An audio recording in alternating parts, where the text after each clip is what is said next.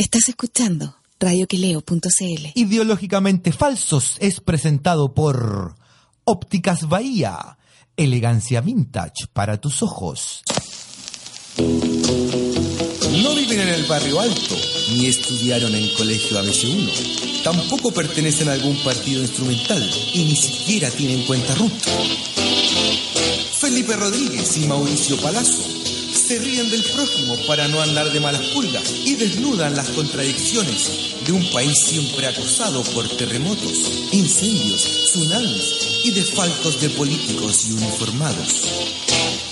Esto es Ideológicamente Falsos por radioqueleo.cl.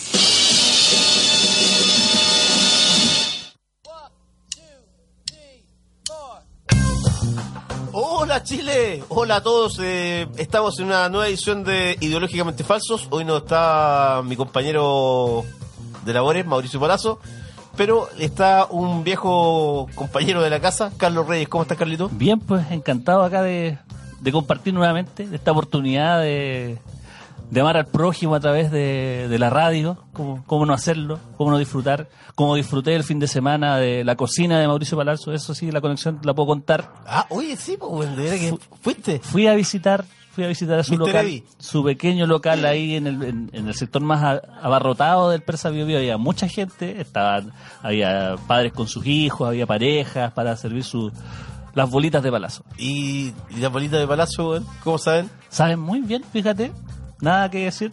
Son, son como una, una suerte de batido, bien pesado, no es liviano, pero igual la cosa es bien contundente, sobre todo para cuando querí Pero por ejemplo, ir si, a dos. ah, pa- por ejemplo, si uno quiere almorzar, ¿cuántas tiene que comer ahí? No, una porción, lo que pasa es que es como una entrada porque la idea es como bien cooperativa en ese, en ese sector, colaborativa, o sea, hay un sector pailao, un sector de mate uruguayo, hay un sector de comida de ramen que, que está bien famoso justo en la, en la, en justo Ese es en la que cuadra- está llevando, parece, ¿o Sí, no? ese es uno de los que la está llevando. Es que hay un montón de cosas en el bio bio que, que, bueno, hacen que que uno como que se pierda del horizonte de repente porque hay tanto, tanto, tanto. Hay helado, hay comida vegana, hay pescado frito, hay comida el- mexicana. pero todo en el mismo lugar. O sea, en los distintos cuadrantes hay sándwiches, hay, hay de todo tipo. Eh, yo creo que una de las zonas más dinámicas para emprender con un restaurante y para comer así como de, de, de consumidor de a pie. ¿Y los precios, por ejemplo? Mira, lo que cobraba Palazzo era bien razonable, 3.500 por algo bien sustancioso y con un juguito, con una bebida, funcionaba súper bien como tentempié. Así que, no, bien, Oye, bien Palazzo en su emprendimiento. Qué buena, eh, pero increíble cómo, ¿cachai?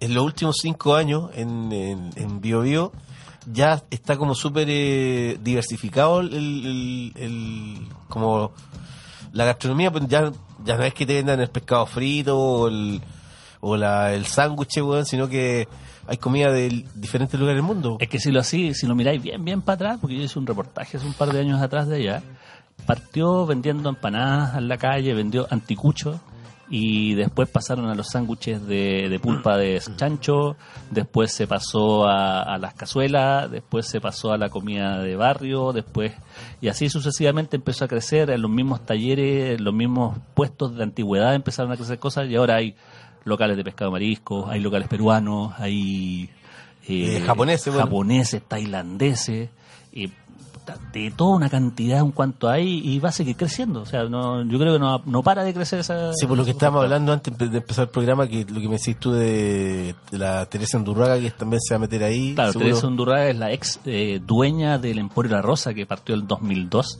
y lo vendió hace una, una temporada atrás y después de un largo tiempo va a reincidir en la gastronomía pero a través de los, de los destilados. Va a ser unos gin. Sí, hay hartas novedades que, que están en el Brooklyn chileno.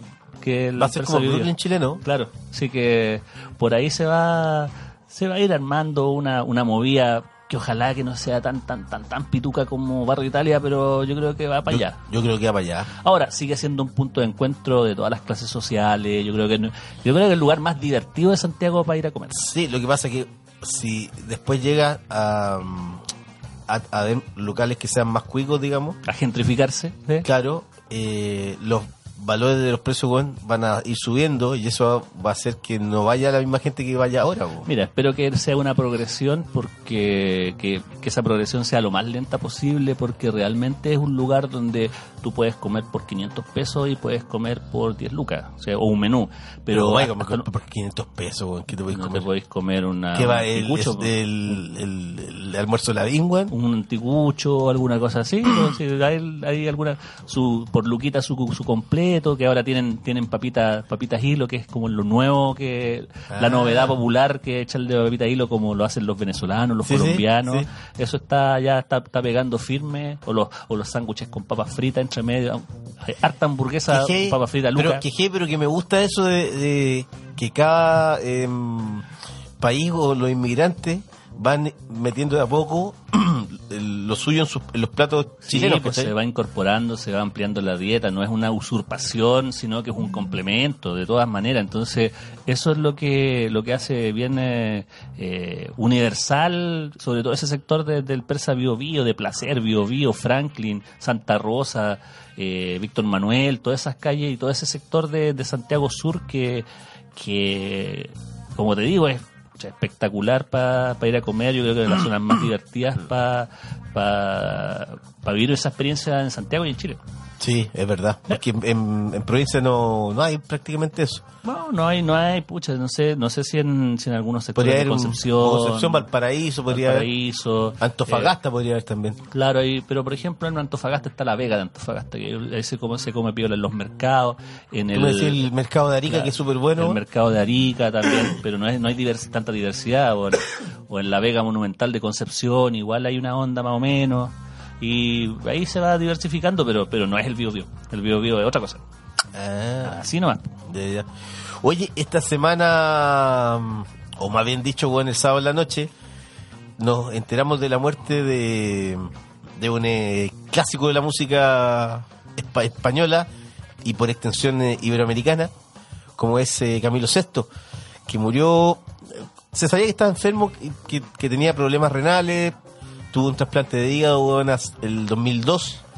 Mira, Así- harto duró entonces, pues re- eh, la resistencia que tuvo Camilo VI eh, es, es notable para trascender y para querer seguir figurando, porque hasta el año pasado tenía presentaciones agendadas en Monticello, en Chile sobre todo. pues. Vino el 2017, hizo una presentación, ¿cuándo? El 2000, 17. 2017, estuvo... Pero ya, ya, ya no tenía no tenía voz y cuando vino la última. Mira, eso es lo que me pasa de repente con algunos de estos ídolos que, que te, han marcado la vida musical, que llega un momento en que no los quería escuchar. Yo, yo ni siquiera he visto videos de su última etapa porque, porque realmente ya no son lo que era y, finalmente es el medio el que te retira y no, no tú. Entonces esa resistencia fue también, yo cacho que le, le, le- le ocurrió a Camilo VI.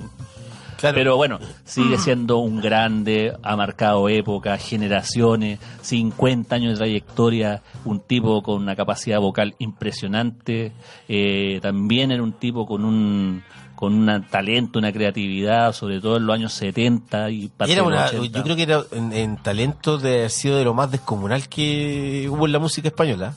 Yo porque, creo que porque por ejemplo, uno ve el caso ya eh, Julio Iglesias cantaba, tenía otras cosas Julio Iglesias que era canchero, buena onda, arrastraba a las mujeres. Caso que también eh, era similar a lo que pasaba con Camilo VI, que igual era como un niño bonito cuando era cabro. Claro. Pero a diferencia de él, él hacía todo, po. Era un tipo súper eh, riguroso en el trabajo. Imagínate, sacaba un disco eh, al año en los 70 como mínimo. Bueno, que era una cosa que también pasaba mucho en también los músicos anglosajones también lo hacían cuando eran populares. Pero no, no había ningún artista, Rafael, otro que O sea, hay como hay, hay un hay un triunvirato de grandes artistas españoles que trascendieron las épocas que Rafael, Camilo VI y Julio Iglesias, cada uno con su Claro, cada Nino uno Bravo yo diría que otro también. Y Nino Bravo, pero se lo llevó temprano, la- Sí. se lo llevó la pelada temprano. Sí, pues. pero, son, pero igual, igual es un, sus canciones igual son históricas. Claro, son trascendentes, pero Camilo VI, además de cantante, era autor, era productor, Compositor, era, era arreglista, digamos, Arreglista. de sus propios temas.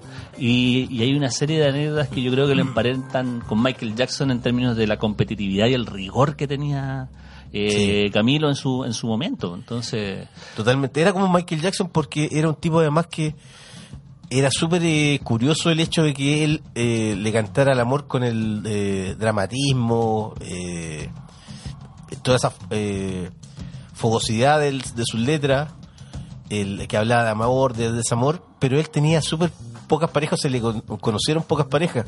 Era me- medio- es- es- esa, esa imagen de castidad que tenía, ese Muy hijo Michael secreto, Jackson, muy Michael Jackson. Ojalá que no, ten- no haya tenido las perversiones de Michael Jackson. No creo, no creo. no creo, no. Parece que parece que no era tan, es que lo que pasa es que él igual creció en un ambiente familiar eh, normal, digamos. Ya. Porque él, por ejemplo, cuando se va a España, a Estados Unidos en el año 82, donde quiere hacer una carrera en Los Ángeles, él se va con su madre. ¿Cachaste esa historia o no? Sí, sí. Que se va con su madre y que eh, incluso él está... La mamá, weón, el weón llegaba a la casa y, y él le decía a la mamá, oye mamá, sacamos a comer. No, hijo, porque te tengo la comida lista.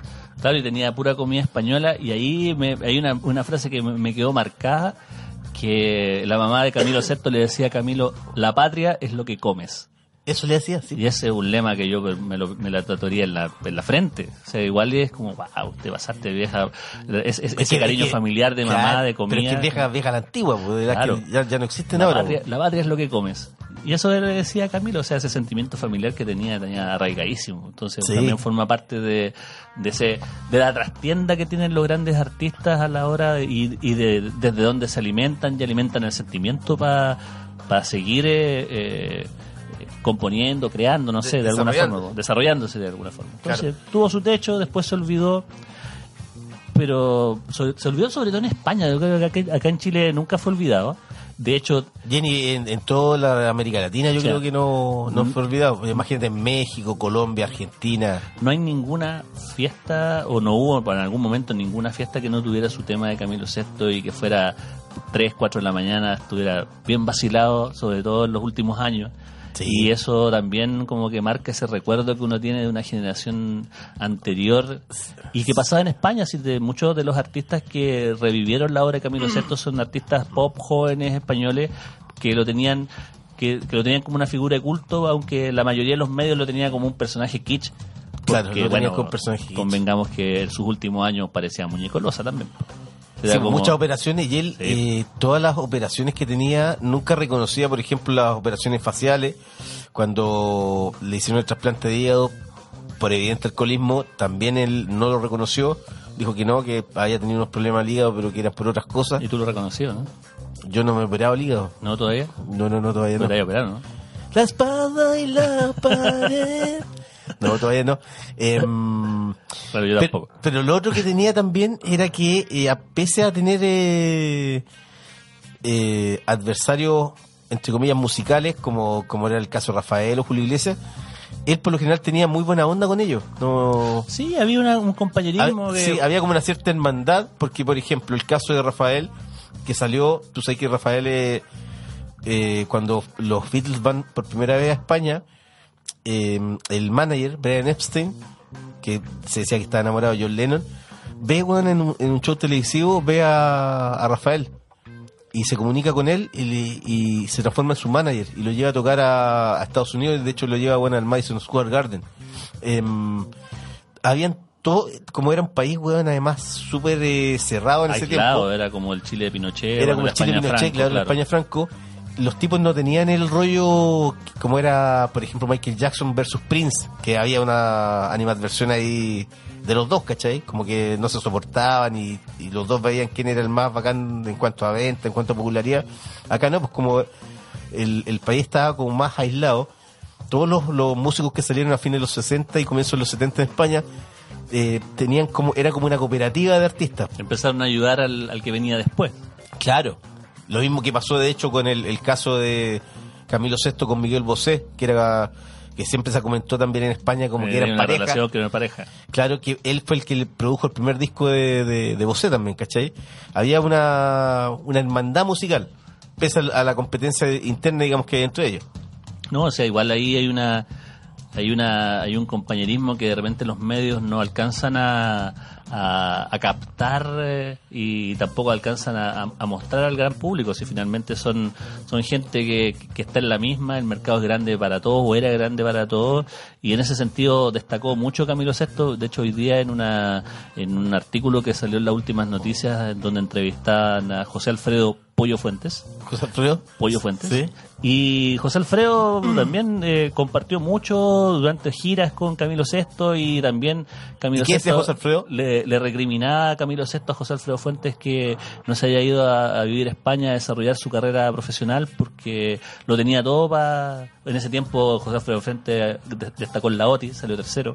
Sí, pues ya, Entonces, acá, ya acá en Chile que era. tenía un era ídolo. arrastre de ídolo y finalmente Con las mujeres era heavy. eso no, no pudo, no es que no haya podido, sino que pasó como muchos aspectos de algunos chilenos de esa época que no quisieron eh, salir salir de Chile porque se sentían acá encapsulados, protegidos, eh, sentían nostalgia de la patria, sentían nostalgia de la cazuela de la mamá, cosas así, y finalmente decidieron quedarse acá. Pasa en la música, pasó en el fútbol, y eso es lo que decía lo que decía José Alfredo Fuentes que no quiso eh, que que eso siempre se lo Es que- reprochó Camilo VI. Claro, es que imagínate también en esa época, eh, 60, 70, no era como es hoy que si uno se va afuera, estáis conectado, como que da lo mismo, no te veis físicamente, nomás directamente, pero estáis conectados a través de, qué sé yo, redes sociales, weón, si queréis ver, weón, hacer un llamado telefónico, lo podéis ver al otro, no es como era antes. Y eso mismo hacía, por ejemplo, lo- lo- uno ve el caso de los deportistas, los futbolistas en los 70, ¿quién era que salía salió fuera de Chile? Estaba Caselli, eh, Figueroa, Reynoso. Figueroa Reynoso Quintano, el, eh, el otro era el eh, Pata, Pata Bendita Castro, Claro, y pare de contar, pues. claro, o sea, eran muy pocos finalmente porque tenían esa, esa fortaleza mental de poder Claro. resistir el, el, el desarraigo por un lado. Acuérdate, por ejemplo, lo que pasó con eh, Salo Reyes cuando Fue a México. fue a México y, weón, y, y, y lo apaña Raúl Velasco, que era... Era- era don especie- Francisco. Sí, pues era, era como el padrino de, de la televisión. Y bueno, se volvió nomás porque no, La nostalgia. no se acostumbró, pues. Bueno, ahora hay menos nostalgia. En ese tiempo sí, pero también era- es otro de los ejemplos que, que nos permiten entender por lo menos el- la figura pública de Camilo VI más allá de la música. Sí. Lo otro sí que, como pasaba también con muchos eh, artistas de la época, em, Camilo VI no, no, nunca habló de política, no se involucró en, política, salvo cuando eh, él va, ve en Londres el espectáculo de Jesucristo Superestrella y lo lleva a España, y él hace la música y todo, actúa, eh, tuvo las críticas porque él inaugura este, este esta obra de teatro dos meses antes de que muera Franco.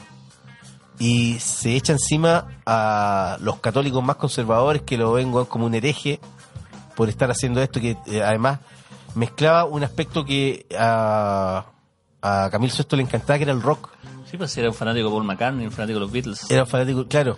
Y ahí él, él tiene la oportunidad de mostrar la faceta que a él le gustaba más. Claro, lo, la- hacer balada romántica al tipo le encantó porque cachó que ahí tenía un talento que podía desarrollar y que podía tener una audiencia amplificada, no solo en España, sino que en toda Iberoamérica.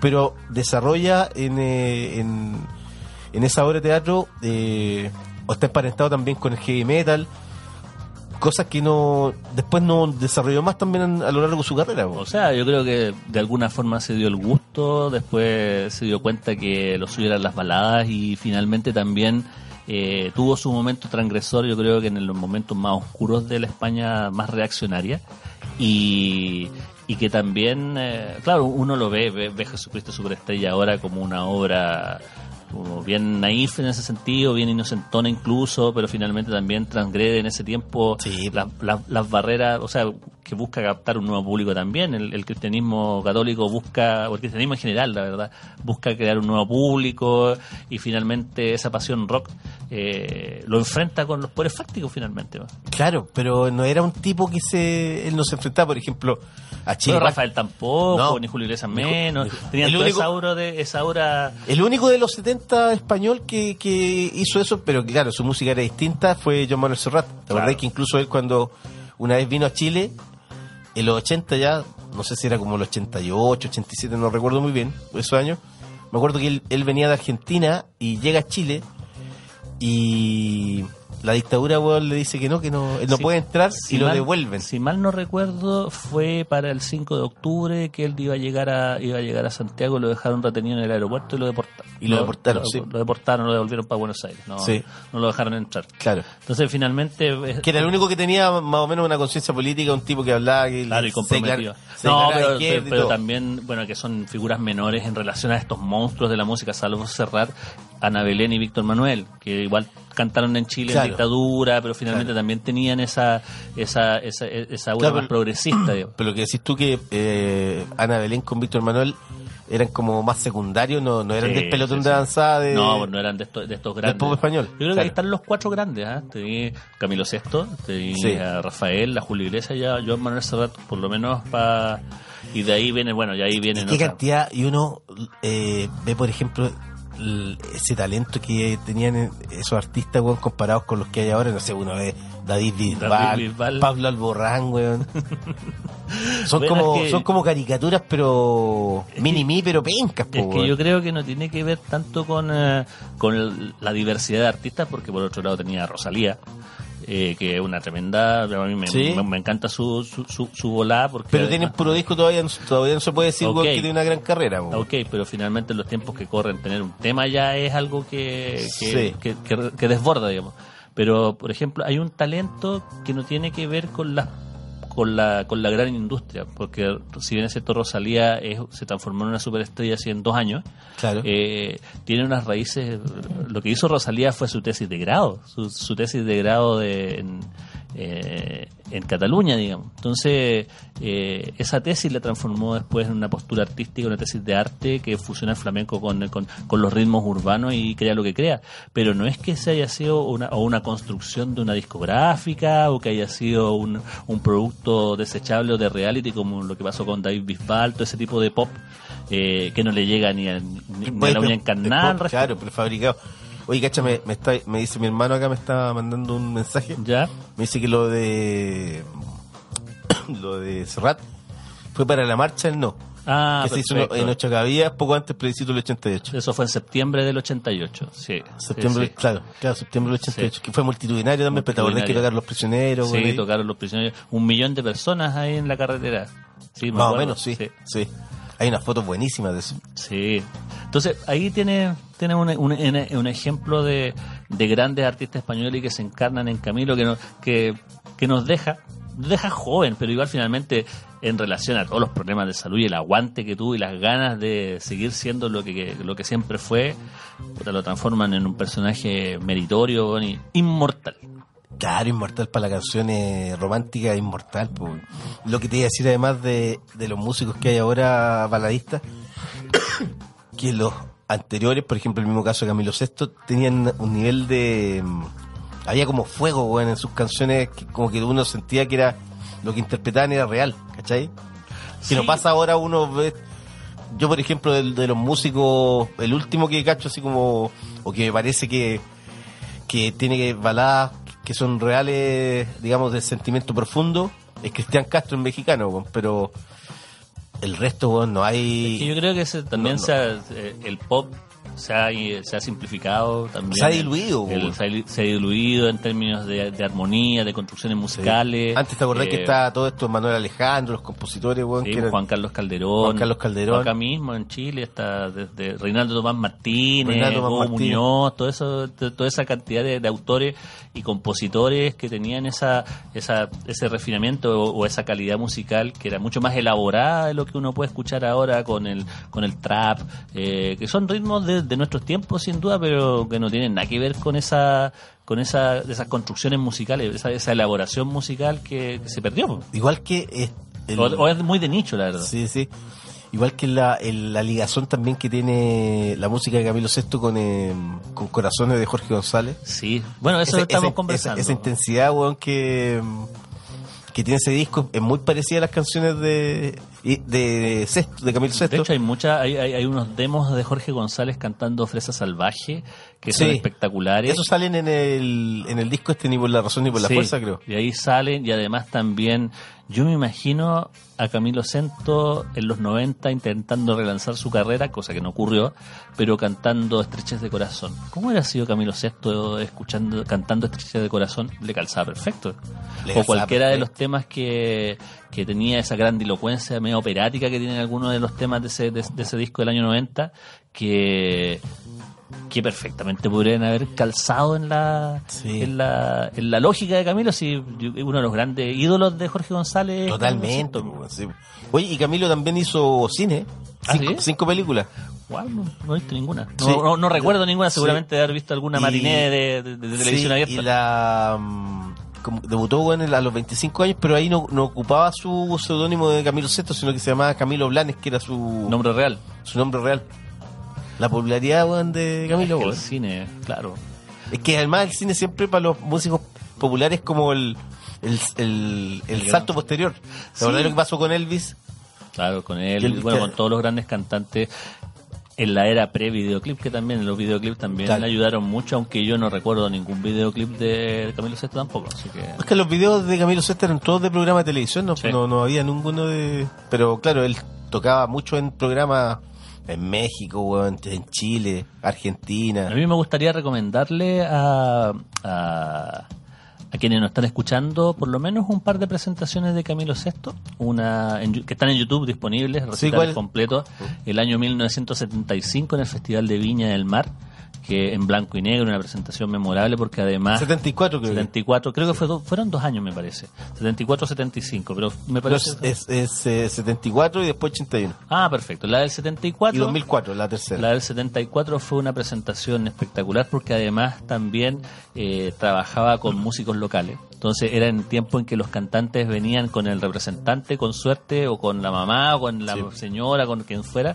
Eran dos personas y él venía con sus partituras bajo el brazo y contrataba músicos locales para poder hacerle su presentación. Y eso fue lo que ocurrió con una banda cortita, así con batería, bajo, guitarra y órgano. Eso fue lo que. Y es, suena increíble en ese sentido, como íntima. Y después la gran presentación que hace el año 81, donde donde interpreta a Getsemaní de Jesucristo Superestrella, que es increíble esa presentación, y además él, al darse cuenta de que estaba Julio Iglesias, el Puma Rodríguez, Casey, digamos, todos esos grandes artistas que adornaron ese festival del 81, trajo sus propios músicos. Claro, y, y- músicos. y- y vino a competir. Aparte que en Obvio. ese festival tuvo a Damos, tuvo Leonardo Fabio, entonces fue, fue como un, Era como un choque de estrellas, pues. un choque de estrellas que... Pero que la raja de haber sido haber estado esa semana ahí, weón. Sí, Porque imagínate, los puros weones grosos, weón. Claro, pues, entonces también contar esas historias, contarlas bien, Sí. haber sido una cosa... De, de, de este mapa como va un libro. ¿sí? La podría haber contado, por ejemplo, Guillermo Zurita Borja. No, los periodistas de esa época. Mm, Mientras jalaba, No, podría haberla contado, weón. pero todas esas noches, pero ¿quién, quién no consumía droga en ese tiempo de, de desenfreno soterrado de la dictadura? Que no consumía de... Buena pregunta, Buena pregunta. Difícil saberlo. Difícil saberlo. De la Sí. televisión, de la música, bueno, en fin. En fin. Oye, vamos Grande con, Camilo. sí, vamos con eh, este homenaje que le, que le haremos hoy a Camilo Sesto. Y, mm, vamos con dos temas. Con, eh, con el viento a tu favor, ¿te acordáis? Siempre me acuerdo con el viento a tu favor. Cuando, ¿te acordáis? Cuando sabes que le hicimos la despedida buena a Chalito Núñez. ¿A dónde fue? Que te acordáis que fue en, en esta mm, en este edificio que está entre el Cuervo y el Cine Alameda. Ah, perfecto, un cité. ¿Un cité? Un cité donde, donde en la, la casa de un, de un compañero, un colega llamado Daniel Osorio, que prestó la casa para Ah, de hacer la despedida de Gonzalo. Núñez, que es un periodista que hoy vive En Praga. en Praga, en República Checa. Y eso fue hace muchísimos años atrás y en su despedida le hicimos una junta monumental al punto Sí. de que todas las, todas las, las piezas de las prostitutas que vivían al lado reclamaron, o sea, Recla- prostitutas llamando a los pacos. re- llamaron a los pacos cortaran la prostitutas, ¿te acordás, música, para que cortaran la música. Sobre todo, y me acuerdo con esta canción porque todos nos pusimos a saltar. a saltar y casi se cae el piso. Casi se cae el piso. Sí. Vamos con el, con el viento a tu favor y con Getsemani. Recuerdos asociados a Camilo.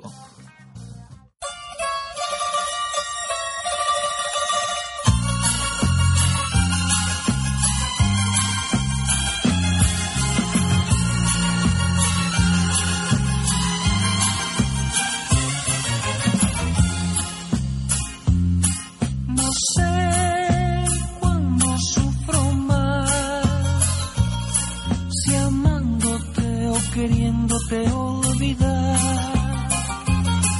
Qué amargo es amar sin ser amado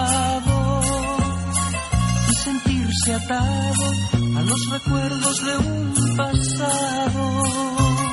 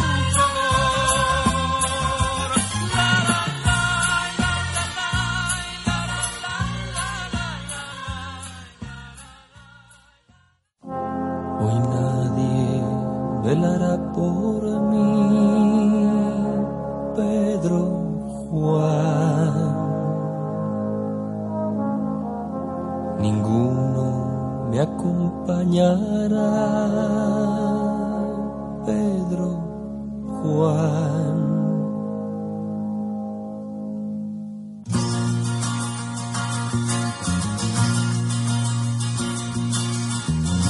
Yo quiero decir, si puedo pedir, que apartes de mí este ya no deseo su amargura, ahora quema y yo he cambiado y no sé por qué he empezado. Yo tenía fe cuando comencé. Ahora estoy triste y cansado. Mi camino de tres años me parece que son treinta y qué más puede un hombre hacer si he de morir que se todo lo que tú quieres de mí deja que me odien que me claven en su cruz yo quiero ver yo quiero ver mi Dios yo quiero ver, yo quiero ver mi Dios. Quiero saber, quiero saber, Señor. Quiero saber, quiero saber, Señor. Si he de morir, dime si es por querer ser mejor de lo que fui. Dime si mi vida con la muerte de cumplir. Yo quiero ver, yo quiero ver mi Dios. Yo quiero ver, yo quiero ver mi Dios. Quiero saber, quiero saber, Señor. Quiero saber, quiero saber, Señor. Con morir que voy a conseguir. Al morir que voy a conseguir. Quiero saber, quiero saber, Señor.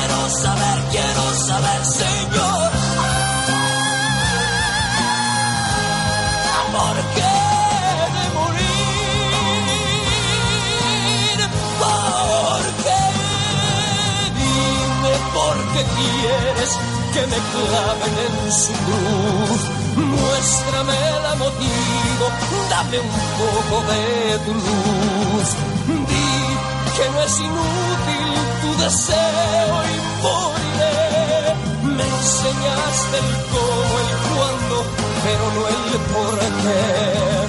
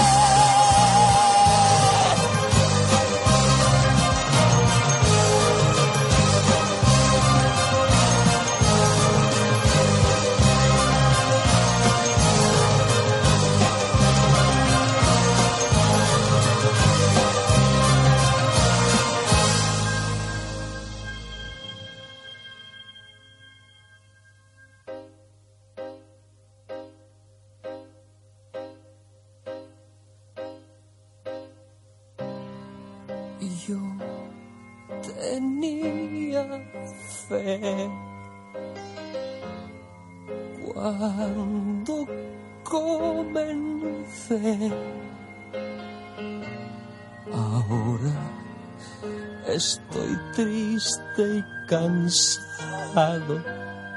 Mis tres años ya son miles porque entonces tengo miedo de que ya todo termine. Dios, yo no empecé.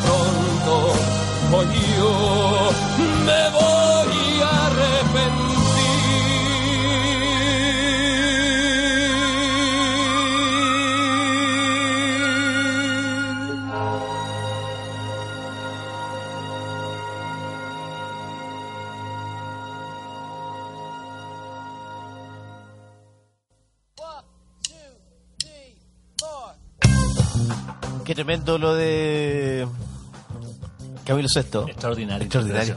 Sí, extraordinaria canción porque además parte como rockera total, pues. No, y el grito ahí, toda esa ¿Cómo onda cantar? metalera Eh, como Rob Halford, una Sí, cosa así. ¿Cómo cantar, weón? Igual. No, una tremenda, una tremenda voz. un- Bueno, gracias Camilo. Gracias. Camilo. Gracias Sí, Camilo. Gracias, Eh, Camilo, pues. Por la Ya- alegría, weón. Y al que no le vamos a pedir gracias, le vamos a pedir que cierre la puerta por fuera algún día y ojalá sea eh, a, la- a los honorables eh, congresistas que, algunos de los honorables congresistas que nos, que nos representan en el Parlamento y uno de ellos en especial, don Jorge Pizarro. Jorge Pizarro que... ¿Cachaste dónde está ahora o no? ¿Dónde está? ¿No? Está en Londres, Ah, verdad que hoy día era el Chile Day. el Chile Day. O Y sea, ya lo captaron. Jorge González, o sea, Jorge Pizarro, Jorge González, Jorge Pizarro que eh, nuevamente está otra vez en el ojo del huracán De la probidad. de la probidad, porque recordemos que él ya había eh, estado, congeló de hecho su participación en la democracia cristiana. ¿Por qué? Porque eh, Sokimich, la empresa del yerno del dictador, Augusto Pinochet, lo coimió, digamos. Claro, hizo una serie de 45 de- millones. de asesorías, eh, Verbales asesorías para- verbales. eh, sus hijos hicieron asesorías verbales, se supone, eh, y cuyos dineros fueron curiosamente a parar a las cuentas del senador A la cuenta del senador para cubrir su campaña política. para cubrir su campaña política y bueno financiar su su ya bueno ya ya no sé cuántas elecciones ya lleva ganada Jorge Pizarro en la cuarta región. Lo único que sé que es parlamentario desde 1990, o sea, llevamos 29 años con su alegre compañía en el Congreso como uno de los senadores y uno de los líderes del Partido Demócrata Cristiano Está desde el año 90. desde el año 90, Pero junto a gente como Isabel, como Juan Pablo Letelier, Juan Pa- como Víctor Muñoz, Pérez, eh, Patricio Melero. Carlos Montes, eh, bueno, entre algunos de los, Oye, de weón, los que están... eh, 30 años, weón, y, y no se van, weón.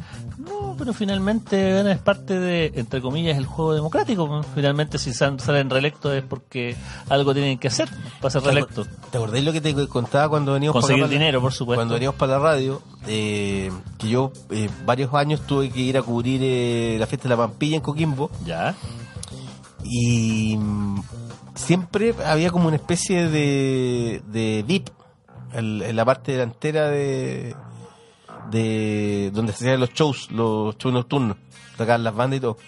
Y Jorge Pizarro iba, eh, estaba en las noches ahí, y yo estoy seguro que iba weón, con galletas, porque weón, era como demasiada la gente que. Don Jorge, como que se querían sacar fotos con él. Una weá muy rara. Y él recibiendo el cariño de la gente, el cariño popular, se dejaba querer, pues weón. Bueno, pero ¿qué ahora? ¿Qué es lo que hizo que vuelva a la palestra nuevamente con sus problemas de probidad don Jorge Pizarro? Don Jorge Pizarro, eh, su, su actual eh, pareja, Rocío Peñafiel, tiene eh, locales de, em, de estos juegos de azar, juegos de destreza, como lo llamó él. Juegos de, entre comillas, destreza, Claro, que son eh, juegos de azar eh, como casinos ilegales. que no son más que tragamonedas que, que se juntan y hacen eh, todo lo que son casinos, casinos ilegales. No es que estemos contentos de los casinos legales, pues finalmente el juego no es algo que a mí me, me importe demasiado en mi vida diaria, pero finalmente también son una fuente enorme de recursos, sobre todo por los, por los impuestos que pagan. Claro. Cosa que ese tipo de casinos ilegales, digamos, no, no ocurre y se trazan bajo la figura de los juegos de destreza y hace mucho tiempo que hay que hay un lobby para poder eh, eliminarlos y, cerrarlos definitivamente, pero finalmente es un negocio que atrae muchos miles de millones de pesos. Claro, él eh, ayer apareció en el informe especial en TVN, un reportaje de Paulina Allende Salazar, donde eh, hablaban de los de estos eh, negocios ilegales y en sobre todo en la zona del norte, donde él es senador en Coquimbo, Coquimbo, Valle, Illapel, Salamanca, estaba lleno de máquinas tragamonedas, eh, donde uno de los propietarios es su mujer, Mira, doña Rocío. doña Rocío Peñafiel. Mira, y eso es importante porque él, el año mil- 2017, eh, figura como uno de los autores de la moción relacionada a la regulación de casinos. Ahí dijo que no tengo ningún conflicto de interés, por lo tanto, no se inhabilitó. Pero No sin se- embargo, su señora Rocío Peñafiel forma parte de una sociedad que administra las máquinas que reparten estas tragamo- estas que reparten estas máquinas tragamonedas en el negocio del barrio, y en dejan mucha plata. centro y dejan mucho. Mira, el otro día en Radio Bio Bio se hablaba que un, eh, una sola de esas máquinas tragamonedas puede dejar hasta entre 40 mil y 60 mil pesos diarios a quien las administra. Pero si viste las platas que había hecho, weón, en, entiendo como en cuatro años, las, las tragamonedas que tenían, que administraba eh, Rocío Peñafiel, ¿Cuánto eran? 339 millones de pesos. 330 limpios para la señora del senador Pizarro. O sea, además... o para weón, la sociedad, me imagino. Claro, y además, weón, eh, eh, hay que decir además que eh, Jorge Pizarro tiene una, una renta mensual como senador que deben ser fácil 15 palos. 15 millones de pesos, ahí- vamos sumando. Claro, vamos sumando con la plata, weón, el negocio turbio con, con su esposa. Vamos sumando las platas que le entregó Corpesca del orden de los 110 millones de pesos, los 45 millones Los de 45. Sotomilch que son dedicados a las campañas, pero no solo de él, los grandes caciques, los grandes senadores, eh, los grandes caciques locales como estos senadores lo que hacen es eh, reunir este tipo de fondos para re- claro, poder reparten eh, para, para digamos. repartir a las campañas de diputados, de cores, de municipales y finalmente son los que generan esas cajas pagadoras clandestinas que financia la Y- política. Y, claro, y bajo un rótulo que es, es muy flight y ordinario, que es a la asesoría verbal. O sea, ¿quién va a creer que weón, te van a pagar 10 palos por una asesoría verbal? Pero vamos, pero Jorge, Jorge se defiende, ¿ah? Jorge se defiende. Y Jorge, pero Jorge, perdón, antes que hablemos de eso, y hay otra cosa de Jorge también, ¿Ya? que no se me olvida. Cuando Jorge, el año 2015, ¿te acordás que hubo un, un terremoto en Coquimbo? El terremoto de Coquimbo, por supuesto. Y Jorge, eh, como senador, debió haber estado weón, presente con su gente, weón. Claro. Pero ¿qué hizo Jorge? Había un mundial de rugby, deporte del cual es aficionado y que también lo jugó. Lo hace- jugó profesionalmente. Claro. Y Jorge decidió, weón, porque había un mundial de rugby en Inglaterra. el- la gente le lo mismo y Jorge, weón, partió al, al mundial de Inglaterra y Claro, partió, pero tuvo que volver. La presión lo hizo lo, lo hizo volver a los haber pocos molesto, días. sí. Muy mol- no, llegó molesto. Sí, yo recuerdo que llegó que llegó muy molesto por esa falta de cortesía que tuvieron de no dejarlo ir porque él se suponía que él estaba a través de los asesores y sus contactos representando a la región en ese momento, estaba trabajando. estaba trabajando. No crean que él estaba viendo en primera fila del Mundial de Rugby, estaba trabajando. Todo muy demócrata cristiano en todo Por caso. supuesto. Mira, es lo que dice. A ver. En un comunicado de prensa indicó que, lo publica a la tercera hora en la tarde, ¿Ya? no existe por mi parte relación directa ni indirecta con alguna empresa o sociedad que explote las llamadas máquinas tragamonedas. En consecuencia de lo anterior, jamás se recibió aporte alguno de este tipo de sociedades como lo sugiere la nota. O sea, la plata es de la señora, no de él. Claro, pero eh, la, digamos, la, la constitución interna de, lo- de los diputados y senadores establece que si tú o algún tu conviviente, tu pareja o tu mujer está involucrado en, en, en negocios de este tipo, tú te tienes que estar, eh, te tienes que inhabilitar de votar. ¿Qué hizo Jorge, weón? El año, igual. el año 2017 no lo hizo. No lo hizo. Entonces, ¿qué tenemos acá? Alguien con un profundo conflicto de interés. Sí. Jorge, weón, Jorgito, eres un pillín, Jorgito. Jorgito Pillín haciéndola, pero weón, y siempre libre de increíble, es como que le da lo mismo todo, weón. Bueno, esas son las gracias de los grandes, gente como Nicolás Leo, gente como, no sé, el mismo Julio Ponce Lerú, eh, Ah, gente- porque claro, uno ve que esos casos, Julio Ponce Lerú, weón, tú nunca, weón, los comió a todos, pero weón, no, jamás pasó por un tribunal de justicia, weón. no, a la derecha, nada, nada, nada, ningún... Nadie, na- y nadie lo denunció, nadie así como, oye, este weón tiene que irse preso, weón. Nadie. No, en absoluto. Entonces tenemos tenemos esa, esa problemática, esta, est- esta junta viciosa y pervertida de, de mezclar eh, la política la política dura con los negocios. Nadie te dice que no hagáis negocios. Eh, Claro, no, pero- no- no siendo senador, por supuesto, pero pero también eh, Un poquito de que- que tu pudor, familia tener el pudor necesario como para poder tener esa y bueno, eh, seguramente esto le va a afectar un poquito por un, por, un, por un tiempo su campaña, porque finalmente estamos a cuánto, estamos a dos años de las elecciones de, Claro. de senatoriales donde él participa. Eh, bueno, y seguramente este tipo de cosas van a afectar su, al menos la van a afectar, a no ser que escale esta situación y ya esté incurriendo en temas relacionados con delitos. Igual lo que yo me pregunto, que Jorge Pizarro, que ya gana 15 palos, con los contactos que debe tener, debe tener un montón de negociados weón, chicos donde debe ir cortando dos palos por acá, dos palos por este otro lado. Debe hacerse un sueldo fácil de 30 millones. ¿Para qué quiere más plata, weón? ¿Qué es eso? La ambición. La ambición ¿Pero para qué quiere más plata? Si weón ya ti- tiene, tiene todo lo que quiere, weón.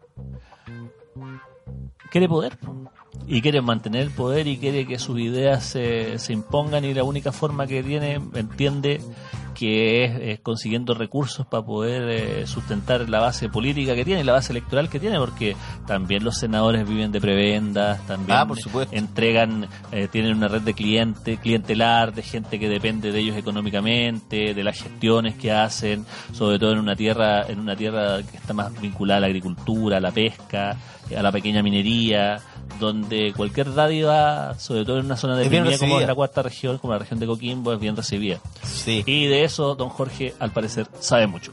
Y cachaste que como Jorge Pizarro en este momento está en Londres, salió a defenderlo Yanda Proboste, pues. Ah, sí. que es una de sus más cercanas, digamos, una de sus protegidas, y ella alegó que esta era una maquinación de la derecha en TVN. ¿Y por qué era la maquinación? Porque eh, él estaba a favor de las 40 horas semanales y además estaba bueno, en contra de la reforma tributaria.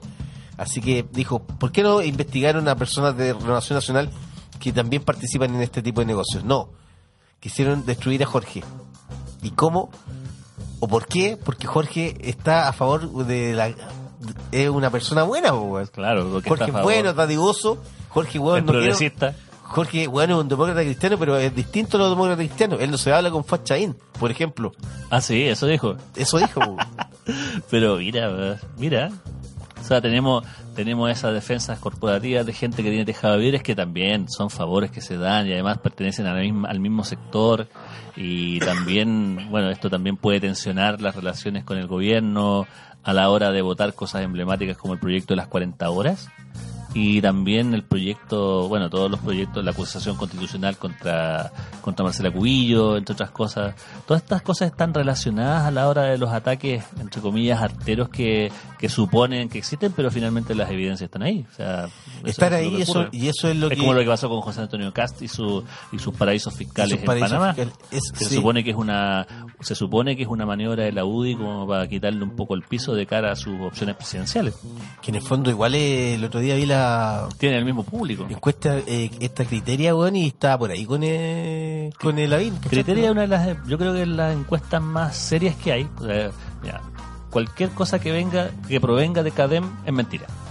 No, todo es Entonces, mentira, todo es está mentira. todo financiado por Piñera. weón. Sí. Y finalmente Criteria, que es una empresa más independiente, eh, ofrece esa ofrece esa posibilidad de leer un poquito mejor eh, el comportamiento, sobre todo también de la derecha. Y ahí tenéis gente como José Antonio Cast que en una pelea entre Lavín y Cast, entre el público de la derecha, prefieren a José Antonio Cast.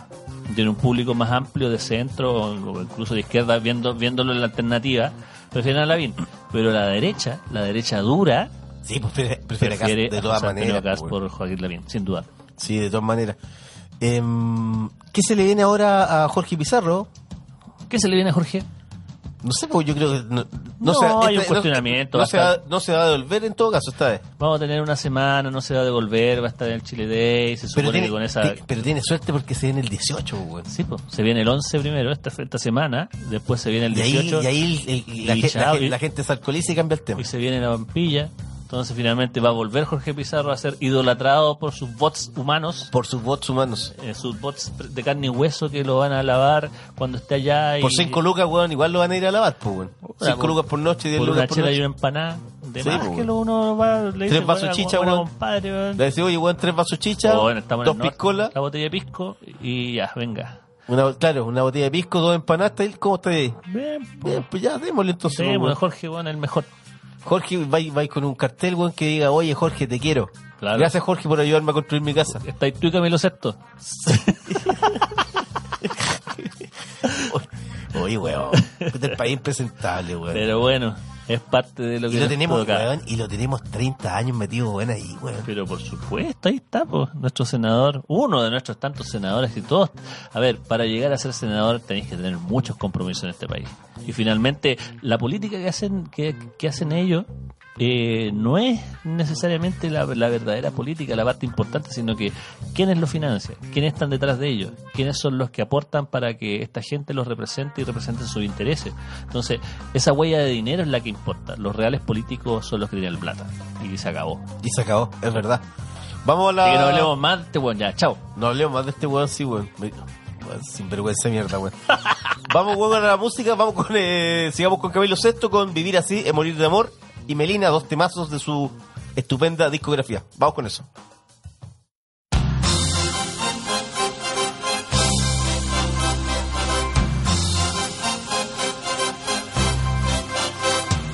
Siempre me traiciona la razón y me domina sé luchar contra el amor. Siempre me voy a enamorar de quien de mí no se enamora. Y es por eso que mi alma llora. Y ya no puedo más, ya no puedo más. Siempre se repite esta misma historia. Ya no puedo más, ya no puedo más. Estoy harto de rodar como una noria.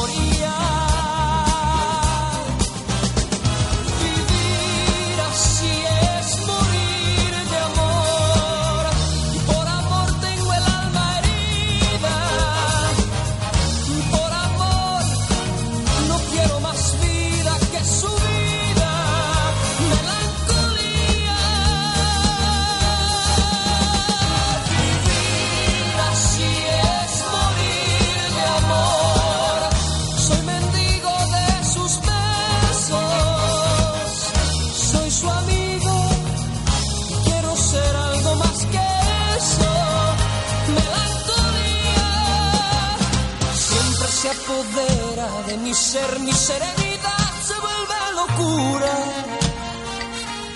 y me llena de amargura. Siempre me voy a enamorar de quien de mí no se enamora.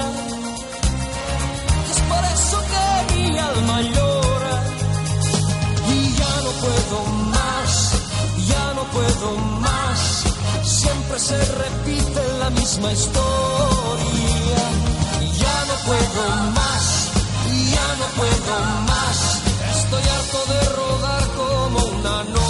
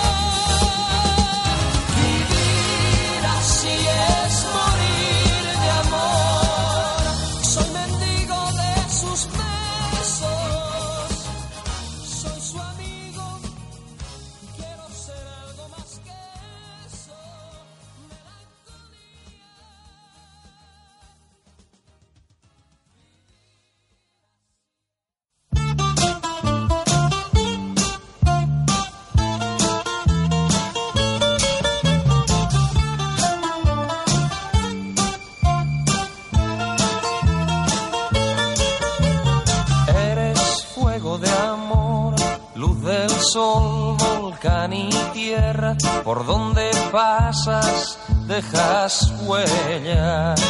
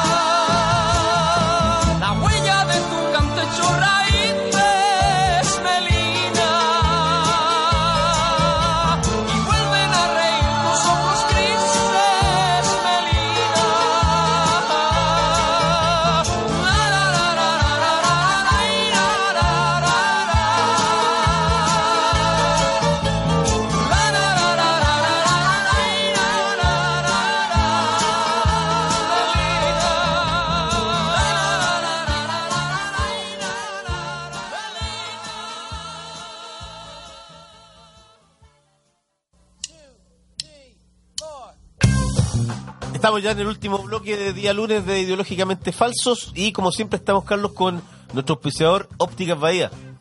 Ópticas Bahía, Tú sabes bueno, que- la que la que adorna tus anteojos. Claro, la elegancia que- vintage para tus ojos. Por po. supuesto, esto- estos, lentes, con estilo. estos lentes de pasta, como dicen los españoles, estos lentes de pasta que tú y yo usamos, Claro. tienen mucho de la onda del estilo de Ópticas Bahía ahí en el centro centro de Santiago. Ahí en el centro de Merced 374, un lugar atendido por sus propios dueños, siempre adornado por chicas muy dulces que van a, a buscar weón, los mejores lentes ópticos. Perfecto. Y de sol.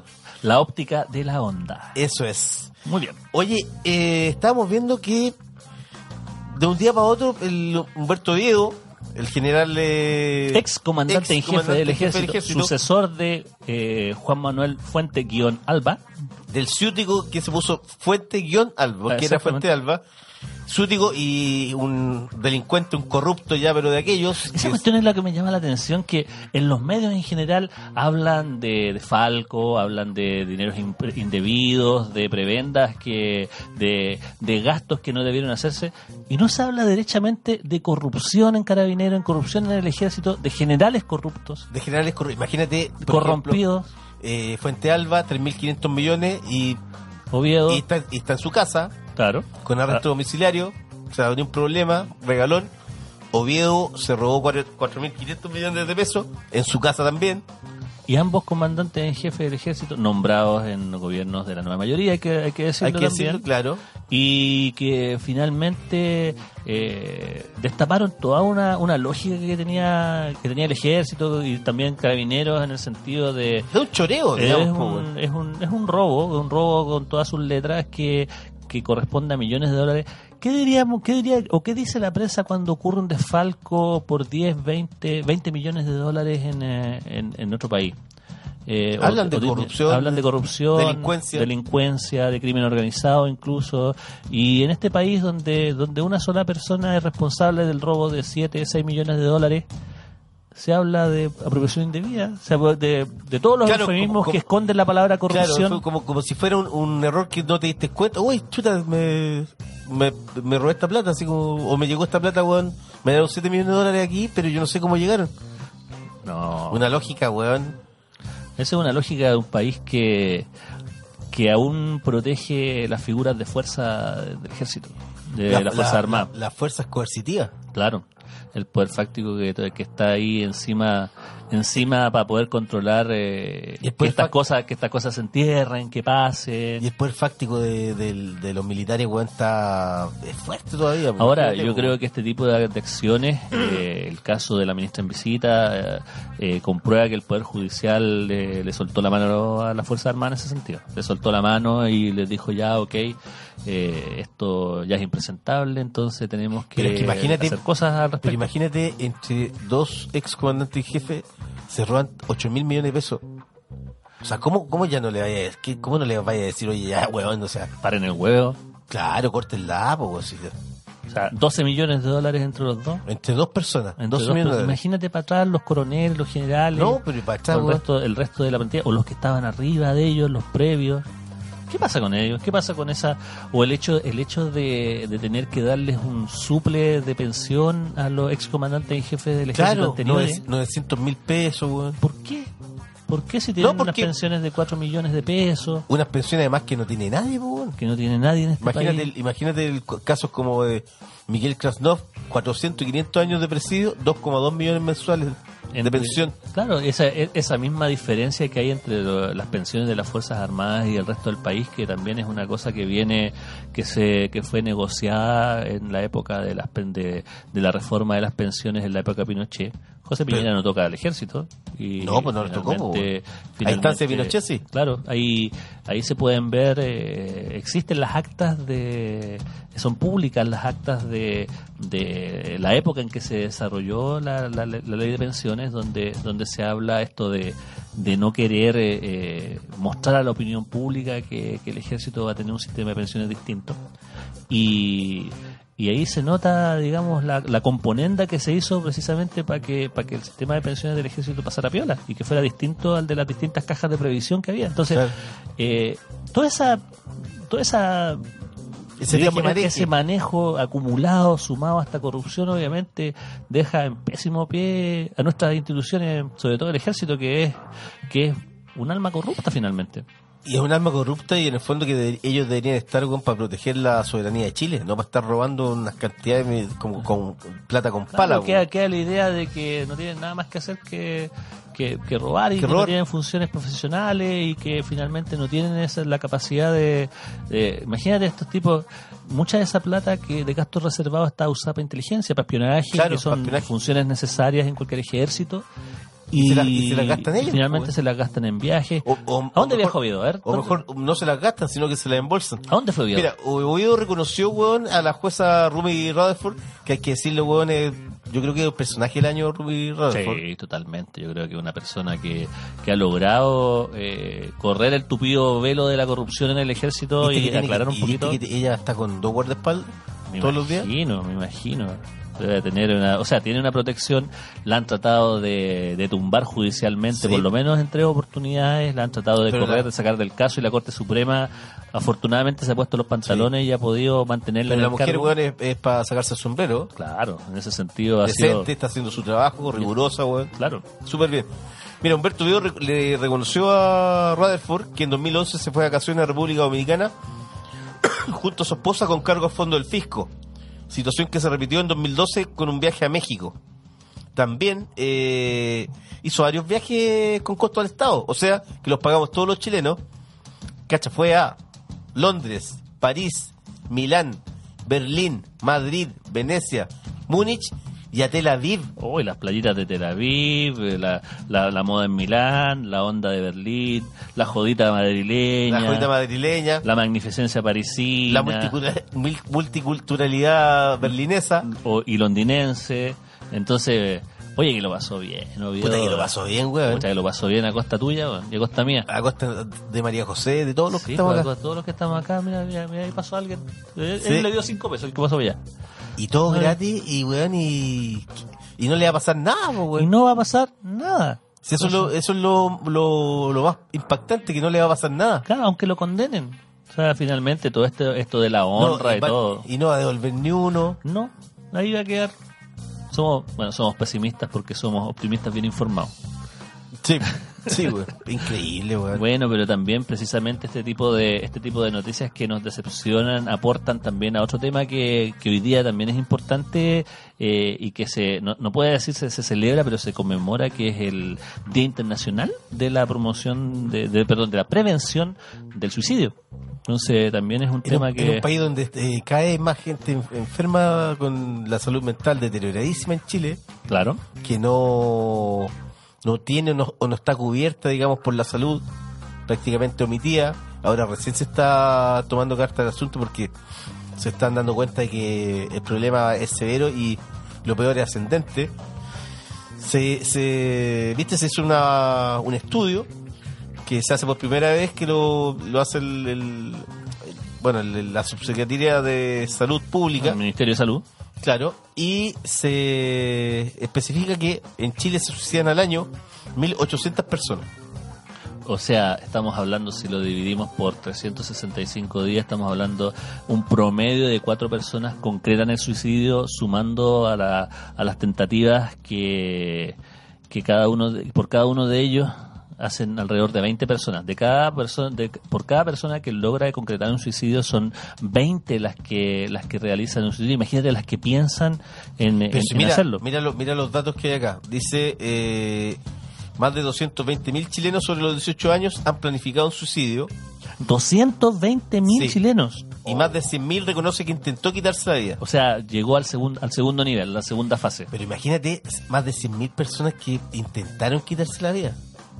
Mira, además la muestra permitió reconocer, esta es una información que, que emiten según datos del Ministerio de Salud, pero Sí. publicada en el desconcierto.cl, la muestra permitió conocer que más de 320 mil chilenos tienen una ideación suicida. Es decir, alguna vez han pensado seriamente en suicidarse. O sea, estamos hablando de 320 mil personas de un universo de 18, millones 18 de millones. habitantes. Estamos hablando de más del 2% de la población. 2,2%. 2,2% ha tenido la idea de, de, de quitarse la vida. Una cantidad enorme es la población de Antofagasta. Es la población de, ¿eh? es la población de Talca, o más, más, más de la población de Talca, la población de Valparaíso. Y que han tenido la idea. y que han tenido la, la, la idea de suicidarse. Vaya a saber por qué cosas cada uno en su foro interno tiene, tiene la, Pero bueno, tiene la es que- idea, pero- pero, también pero hay- hay... factores externos que, que inciden en, en una presión. Pero hay, claro, hay, hay- hay problemas severos, por ejemplo, y que yo creo que se van a acrecentar ahora a futuro con la con el sistema de pensiones. El sistema de pensiones, Que la, son miserables. la presión La laboral, presión laboral, las enfermedades, Acuérdate, acuérdate la falta de cobertura en salud. el estudio laboral de la Fundación Sol que decía que el 52% ganaba menos de 400 mil pesos. los índices de endeudamiento, eh, todas esas cosas están... eh, eh, hay una suma de factores más allá de los personales, por supuesto, y, y de historial médico que, que inciden en, en, en esta... eh, en este aumento, porque ha ido creciendo el índice va a seguir creciendo, va a pues. seguir creciendo, y ahí también uno Imagínate empieza... la- las nuevas generaciones a, a- a medida weón, que vayan recibiendo las pensiones y que no deben tener plata. Claro, La, la salud, weón, eh, que es cara también en Chile. Así es. Las colusiones de las farmacias que weón, se aprovechan de la gente que tiene poca plata para cobrarles más, weón. No, se, se- viene... Este es un tema, weón, que se, eh, va a ser... eh, Se viene durísimo y también en los y, próximos años. y también si hacemos una derivada asociada a las necesidades de los chilenos de, de salirse un poco de la lógica de la presión laboral, eh, el tema de las 40 horas también yo creo que va a ayudar un poco a aliviar un poco esa carga de presión que tienen algunos chilenos y seguramente va a ayudar a que muchos eh, traten de, o sea, eh, eh, que, que muchos eh, no tengan la intención de quitarse la vida. Sí.